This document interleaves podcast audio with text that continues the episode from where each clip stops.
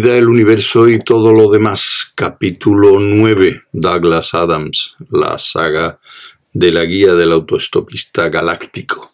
Otro mundo, otro día, otra aurora. El alba despuntó silenciosa con un resplandor diminuto.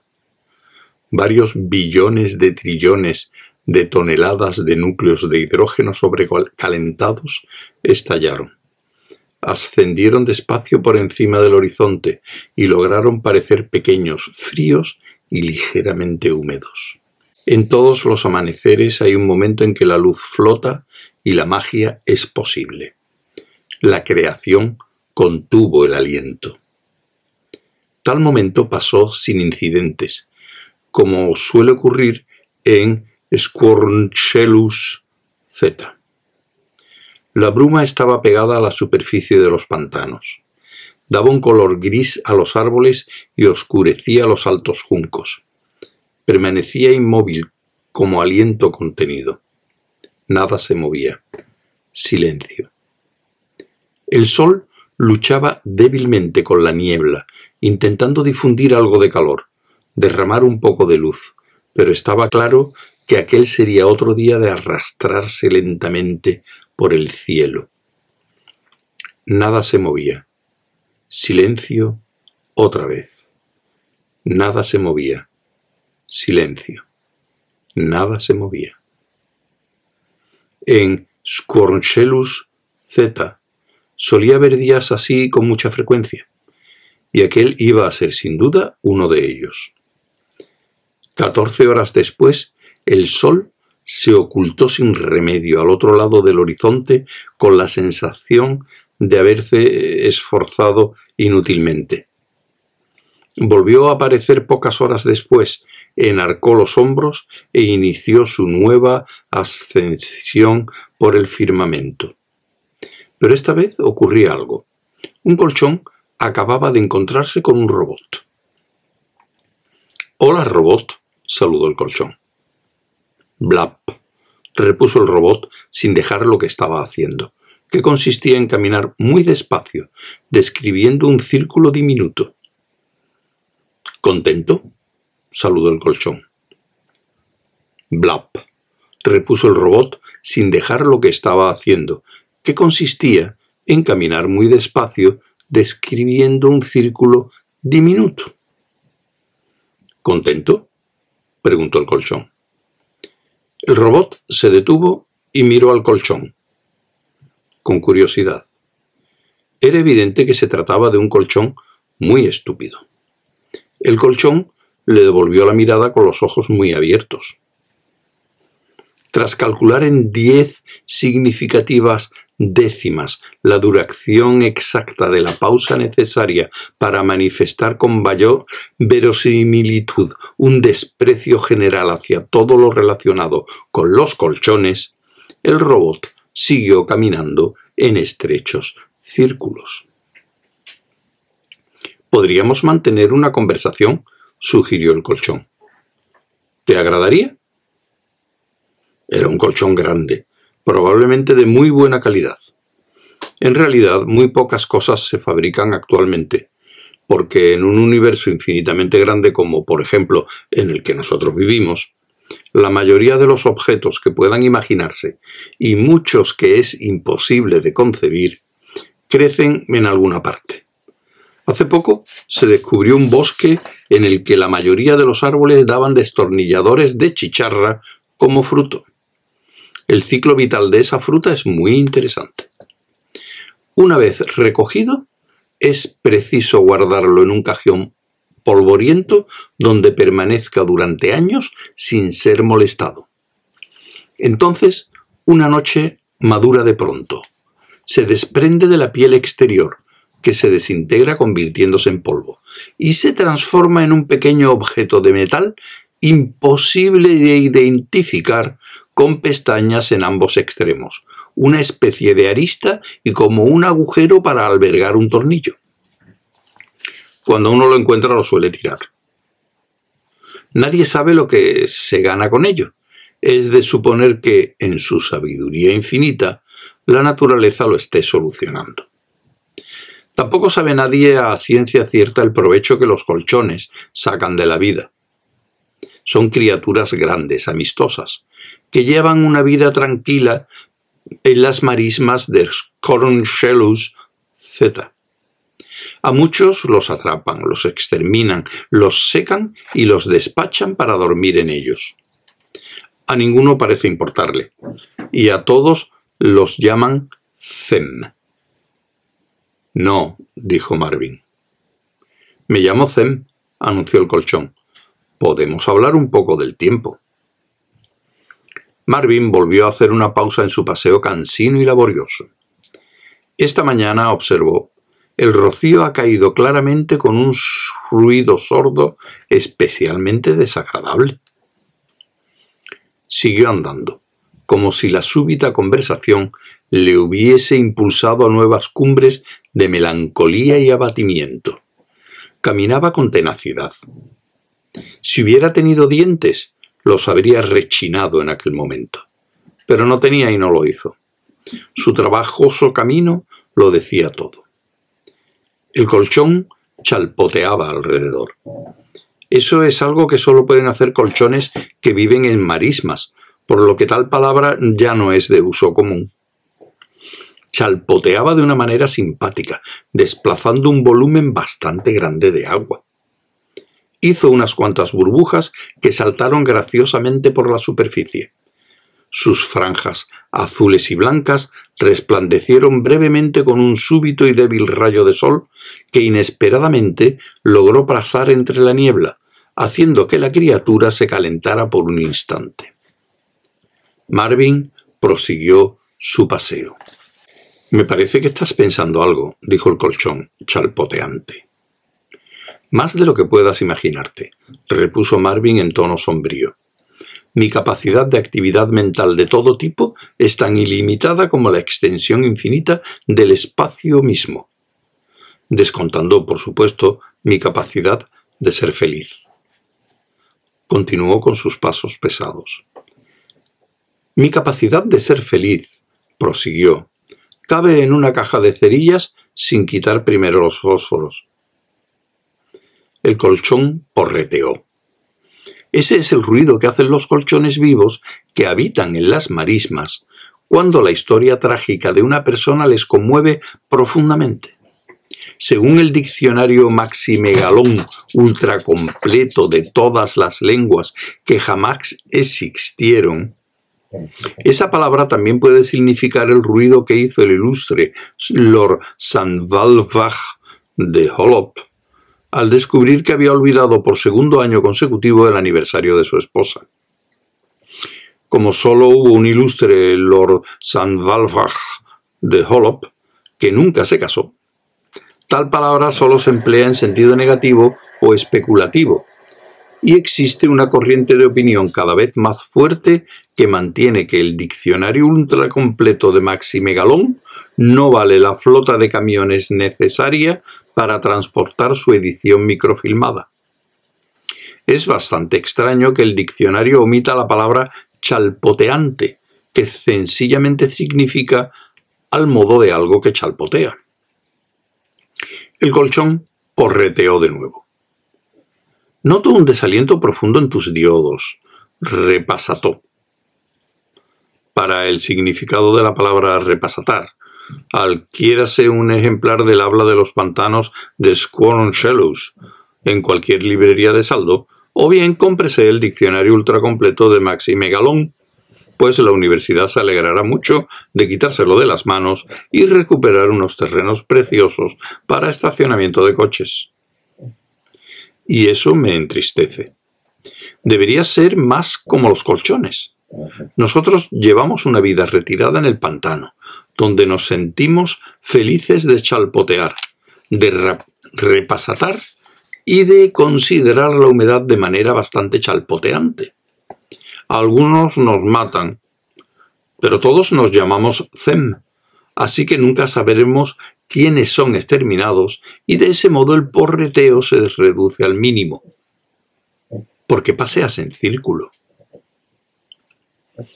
Porque tengo la pierna pegada, contestó sencillamente Marvin. Me parece, repuso el colchón, lanzándole una mirada compasiva, que es una pierna bastante inadecuada. Tienes razón, convino Marvin. Lo es. ¡Bum! observó el colchón. Supongo que sí, dijo Marvin. Y también creo que encontrarás muy divertida la idea de un robot con una pierna artificial.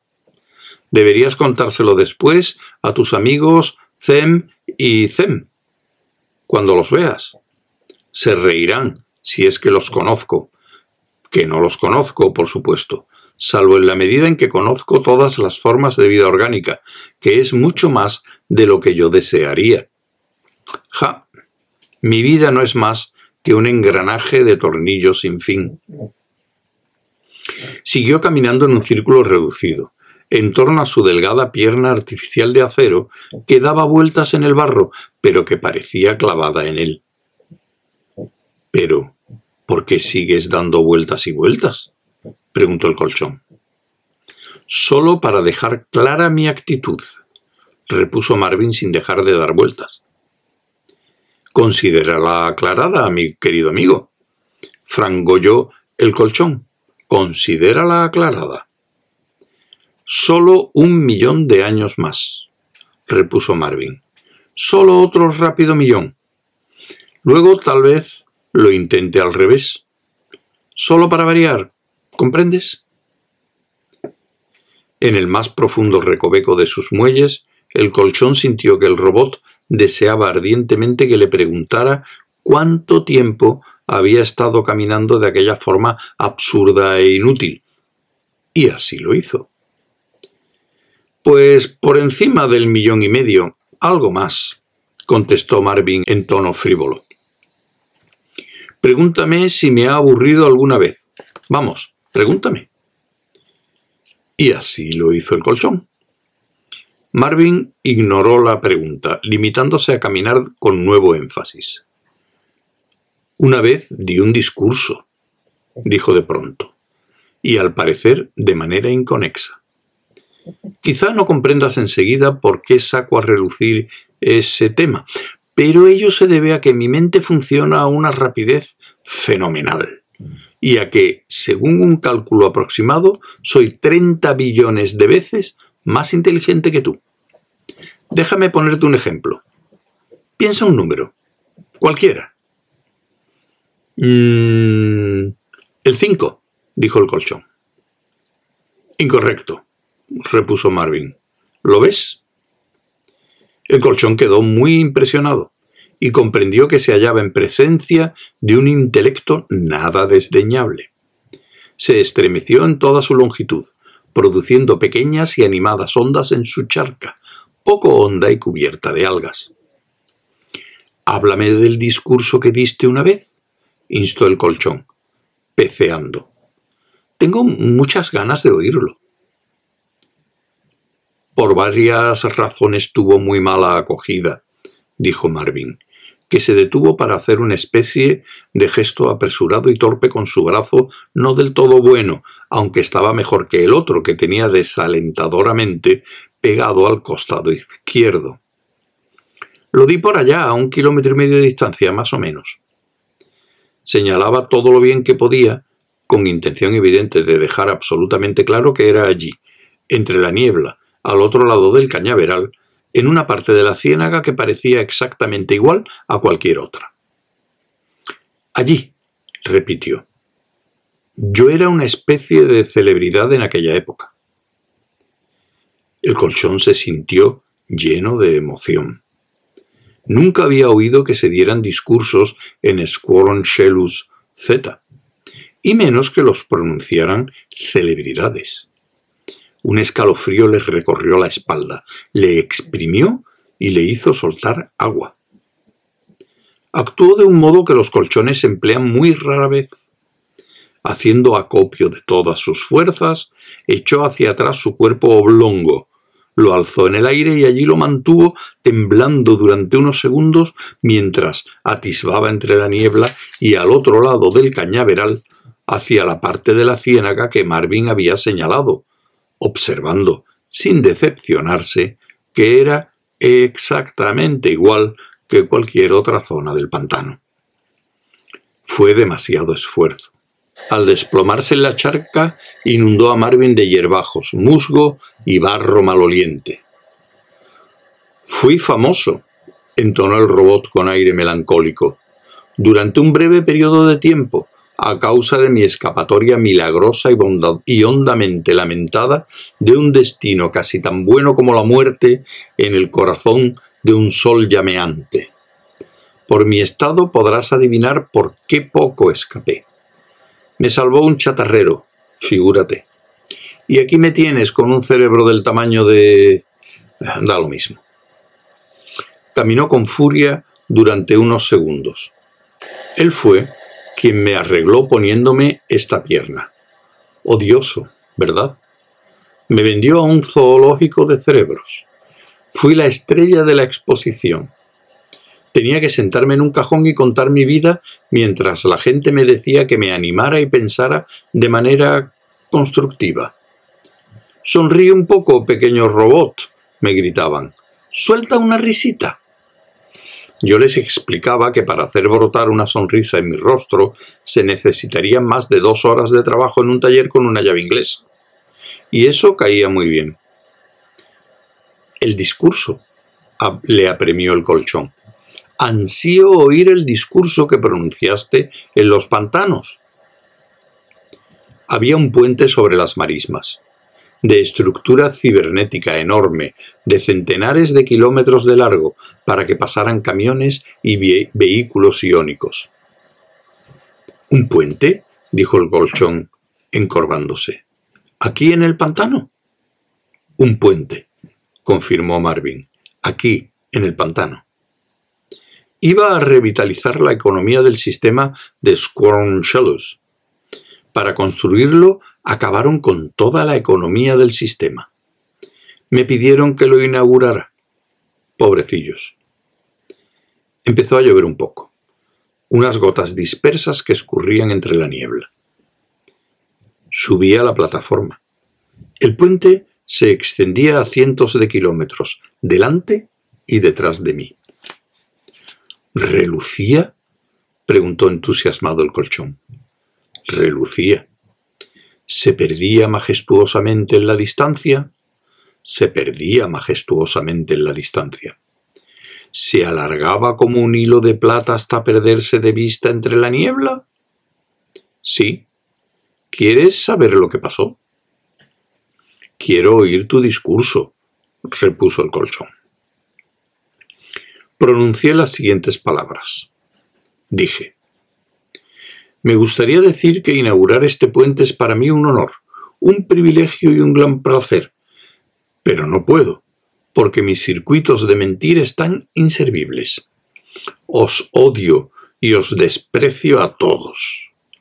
Ahora declaro inaugurado esta desventura estructura cibernética para el abuso desconsiderado de todos aquellos que tengan el capricho de cruzarla. Y me enchufé a los circuitos de apertura. Marvin hizo una pausa, recordando el momento. El colchón rafagueó y glutineó, chalpoteó, peceó y sauceó, esto último de manera especialmente chalpoteante. ¡Boom! exclamó al fin. ¿Y fue un acontecimiento esplendoroso? Relativamente. El puente plegó sus mil kilómetros de reluciente extensión y se hundió llorando en el pantano, arrastrando a todo el mundo consigo. En este momento de la conversación hubo una pausa triste y tremenda durante la cual cien mil personas parecieron exclamar ¡Bah! inesperadamente, y un equipo de robots blancos descendió del cielo en cerrada formación militar, como semillas de diente de león llevadas por el viento. Al cabo de un súbito y violento instante, se hallaron todos en el pantano, arrancando a Marvin la pierna postiza y volviendo a desaparecer en su nave, que hizo ¿Ves la clase de cosas con que tengo que enfrentarme? preguntó Marvin al burbujeante colchón. De pronto, un momento después, volvieron los robots para provocar otro incidente violento, y esta vez, al marcharse, el colchón quedó solo en la ciénaga. Dio unas sacudidas de asombro y alarma. Casi se ahogó de miedo. Se irguió sobre la parte de atrás para ver por encima del cañaveral, pero no había nada. Ni robot, ni puente reluciente, ni nave, solo más cañas. Escuchó, pero el viento no traía sonido alguno aparte del rumor, ya familiar, de unos etimólogos medio locos que se llamaban a lo lejos, por el pantano tenebroso.